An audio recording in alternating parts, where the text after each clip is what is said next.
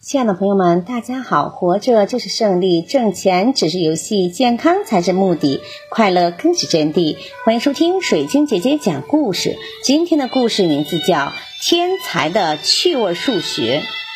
高斯是一对贫穷夫妇唯一的儿子，母亲是一个贫穷的石匠的女儿。虽然十分聪明，但却没有接受过教育。在他成为高斯父亲的第二个妻子之前，他从事女佣工作。他的父亲曾做过园丁、工头、商人的助手和一个小保险公司的评估员。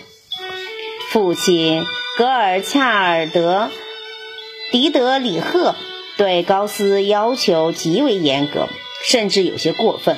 高斯尊重他的父亲。并且继承了父亲的诚实谨慎的性格。高斯很幸运的有一位鼎力支持他成才的母亲。高斯一生下来就对一切现象和事物十分的好奇，而且决心弄个水落石出。这已经超出了一个孩子能被许可的范围。当丈夫为此训斥孩子时，她总是支持高斯。坚决反对顽固的丈夫想把儿子变得跟他一样无知。在成长的过程中，幼年的高斯主要得力于母亲和舅舅。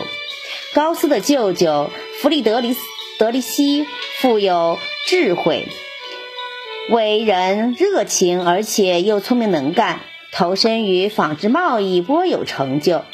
他发现姐姐的儿子聪明伶俐，因此他就把一部分精力花在这个小天才身上了，用生动活泼的方式开发他的智力。一天晚上，父亲正坐在昏暗的灯光下埋头算账，过得很久。父亲长长叹了一口气，说：“唉，终于算完了。”这个时候，才三岁的高斯说：“爸爸，你算错了。”父亲十分惊讶。原来小高斯一直站在他的旁边看他算账，父亲半信半疑，重新算了一遍，才发现确实算错了。高斯上小学时，有一位数学老师给同学们出了一道题，计算从一到一百的自然数之和是多少。老师认为这些孩子算这道题总要需要很长时间吧，所以他写了完题目之后，就坐到一边看书去了。谁知他刚一坐下，马上就有一个同学举手说：“老师，我做完了。”老师大吃一惊，原来是班级里年纪最小的小高斯。老师走到他身边，只见他的笔记本上写着“五零五零”。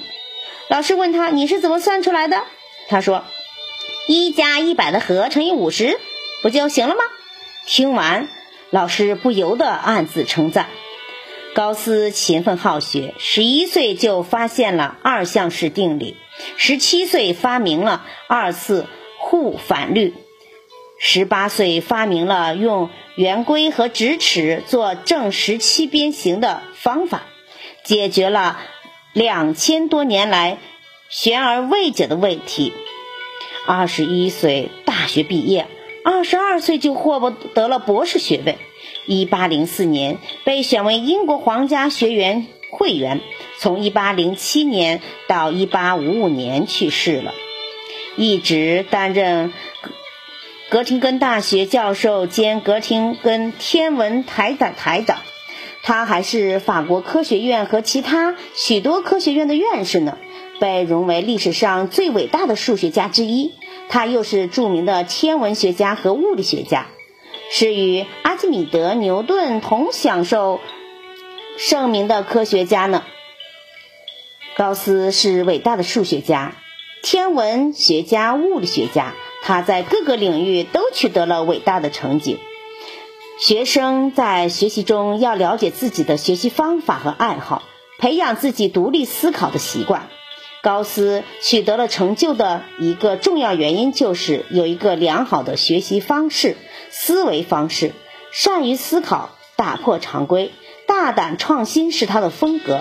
事实告诉同学们，不要墨守成规。